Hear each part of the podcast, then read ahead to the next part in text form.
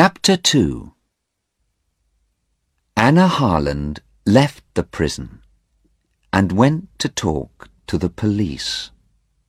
She waited a long time in a small office. But after an hour, a policeman came into the room. He was a big man, about fifty-five years old, with brown eyes and a nice smile.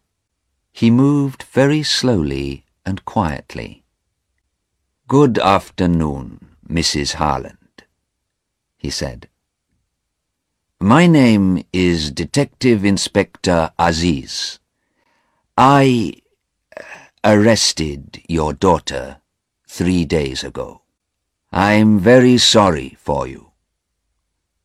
This is a very unhappy thing for a mother. It's a very unhappy thing for my daughter, Inspector, Anna said angrily. Because she didn't do it. She's innocent, you know. She knows nothing about those drugs.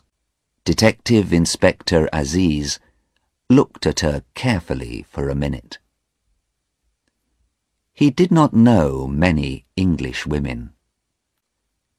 She has an interesting face, he thought. Very blue eyes and a long nose. She is not afraid of me and she is not crying. Perhaps she wants to know the truth. Perhaps she can help me too. Well, Mrs. Harland, he said slowly, it's difficult for me. Is your daughter telling the truth? Is she innocent? because the drugs were in her bag, you know. I know, Anna said. But she was with a young man, Hassan. She doesn't know him very well, I think. Tell me about him, please. I want to know. Inspector Aziz smiled. All right he said. But first, tell me about your daughter. Why was she on that plane? Why did she come to this country? Tell me. Anna Harland looked at him. He's a nice man, she thought. He listens to people. Perhaps he wants to help. Perhaps he can understand Sarah. Do you have daughters? she asked. Yes, the inspector answered. Two. Then perhaps you can understand, Anna said. Sarah is nineteen. She finished school last year, and she worked for six months in a hospital to get some money. Then she and her boyfriend, Stephen, visited a lot of countries. They went to Greece, Turkey, India, Australia. And now they're here.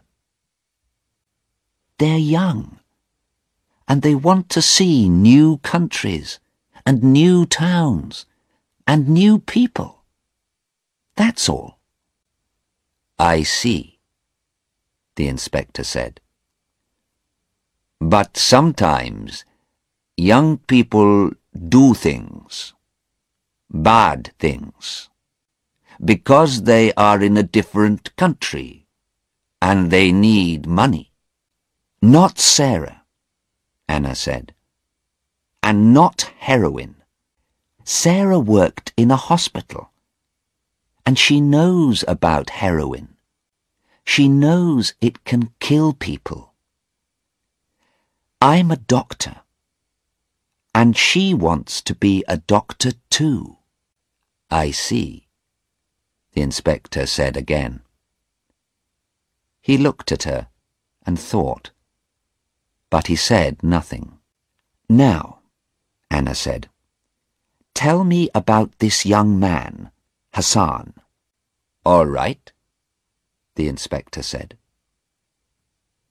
He took some papers from the table and began to read to her. But we don't know very much about him. He is a rich boy from a good family. His father has two or three shops, I think. And the police in his town know him too.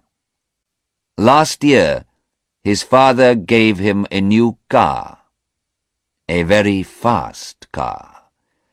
And listen to this. One day, he hit a police car, and the police car went into the river. What a story. His father bought a new car for the police. His father has a lot of money. The inspector smiled. But Anna looked unhappy. Oh dear, she said. That's not very good.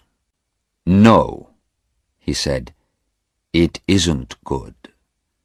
But this story about the heroin is worse. Much worse.